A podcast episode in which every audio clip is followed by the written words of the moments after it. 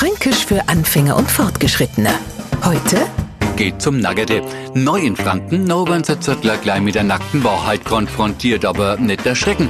Naggete machen sie bei uns nicht welche Erregung öffentlichen Ärgernisse strafbar. Vielmehr sind wir dort drauf super vor Stolz. Weil Naggete sind rohe Bratwürst, die nix mehr o haben, also keine Hüllen mehr haben.